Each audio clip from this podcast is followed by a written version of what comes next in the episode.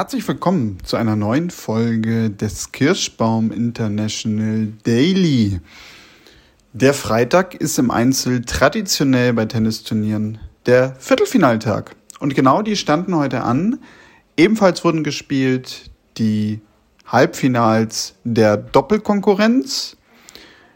Da schauen wir vielleicht mal ganz zu Anfang drauf. Die Doppelkonkurrenz wurde am Nachmittag gespielt. Ab 14 Uhr ging es da los. Und ja, da gab es äh, zu Beginn ein deutsches Doppel, das sich ins Finale gespielt hat. Louis Lane, den wir ja zu Beginn der Woche schon mal hier hatten, hat mit seinem Partner John Sperle das Finale erreicht gegen das niederländisch-belgische Duo Tom Clavel und Olivier Rojas setzen sie sich 6 zu 2 und 6 zu 3 durch. Ja, der Sieg war an sich ungefährdet. Die beiden haben sehr stark begonnen, ihren Gegnern keine Chance gelassen. Clavel Rojas konnten sich steigern im Laufe des Matches, das durchaus. Waren nachher ein bisschen besser in der Partie. Trotzdem hatte man eigentlich nie wirklich den Eindruck, dass dieser Sieg gefährdet sein könnte. Im zweiten Halbfinale, ja, auch da setzte sich zumindest ein Deutscher durch, nämlich mit belgischer Unterstützung Bufaisa Gadamauri, der hier heute auch sein Viertelfinale im Einzel spielte, zusammen mit Christoph Negritu. Die beiden hatten es allerdings eine ganze Ecke schwerer. Den ersten Satz gegen die tschechische Kombination Matthew, William Donald und Jakob Nikot verloren sie mit 6 zu 7 im Tiebreak. Danach lief es im zweiten Satz für sie deutlich besser. 6 zu 2. Ja, und dann im Match-Tiebreak war es schon irgendwie auch ein bisschen eine Nervenschlacht natürlich. Aber mit dem besseren Ende für die beiden, nämlich 10 zu 8. Damit steht das Finale fest. Drei Deutsche sind dabei, plus einer aus Belgien, der mit Christoph Negretu dann zusammenspielt, Buweisa Mauri, gegen die deutsche Kombination Lane Sperle, ja, die zum allerersten Mal so zusammenspielen und dann sofort das Finale erreichen. Also, wer weiß, vielleicht sehen wir das Duo ja in Zukunft häufiger.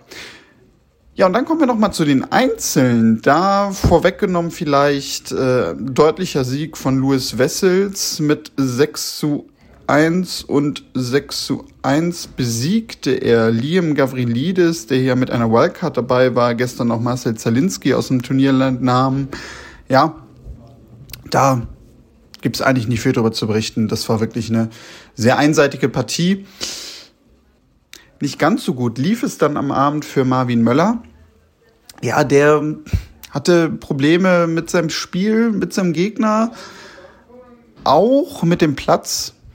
Stellenweise konnte man vernehmen, ja, da sind so zwei, drei Bälle mal versprungen. Das war natürlich unglücklich. Drei, sechs, fünf, sieben. Ja, also ich muss sagen, man hatte an dem Tag auch nicht wirklich den Eindruck, dass äh, für ihn irgendwie was geht. Ähm, wirkte nie wirklich richtig in der Partie. Wenn man den Eindruck hatte, es könnte mal irgendwie jetzt für ihn wieder gehen, dann kam doch relativ schnell wieder das Break. Sharipov spielte sehr, sehr solide, schlug gut auf, gute Grundlinienschläge, wenige Fehler gemacht insgesamt in der Partie. Ja, 6-3, 7-5 am Ende. Damit treffen Wessels und Sharipov aufeinander am Samstag im Halbfinale. Und das zweite Halbfinale, das bestreiten der Franzose Arthur Raymond, der auch einen doch am Ende deutlichen Sieg feierte gegen Buvaisa Gadamauri, eben schon angesprochen aus dem Doppel, 6-3, 6-1. Und ja, für den dritten Deutschen an diesem Tag gab es dann leider auch nichts zu holen. Philipp Florig, den wir auch hier im Podcast hatten, nach seinem super Erstrundenauftaktsieg gegen Lukas Gerch. Ja, der hatte gegen Dene Wassermann mit 1 zu 6 und 4 zu 6 das Nachsehen. Wassermann aus den Niederlanden, interessanter Spieler, groß gewachsen, starker Aufschlag, geht doch auch relativ gerne ans Netz. Also Surfen Volley kann man da durchaus öfter mal sehen. Ja, und für einige hier sogar so ein bisschen der Geheimfavorit. Also Raymond als gesetzter Spieler sollte da nicht unbedingt ganz glatt und sicher durchgehen und deutlich, sondern da ist schon eine enge Partie zu erwarten. Ja, ähnlich eigentlich auch bei Sharipov und Wessels. Natürlich, wenn Wessels sein Spiel durchzieht, einen guten Tag hat, alleine mit seinem Ranking könnte man davon ausgehen, dass es auch deutlicher wird. Also, wenn man so drüber nachdenkt, ja, Raymond und äh, Wassermann wird wahrscheinlich die engere Partie. Ja, heute leider ohne Interview, weil auch andere Verpflichtungen auf diesem Turniergelände nur mal für mich anstanden. Ähm, seht es mir nach. Morgen gibt es sicherlich wieder ein paar Stimmen. Aber das soll einfach das für heute gewesen sein. Ähm, Tickets, Kirschbaum International Webseite ist verlinkt in den Show Notes. Vielleicht sehen wir uns ja am Samstag oder am Sonntag zum Finale. Würde mich sehr, sehr freuen. Bis dann, macht's gut und tschüss.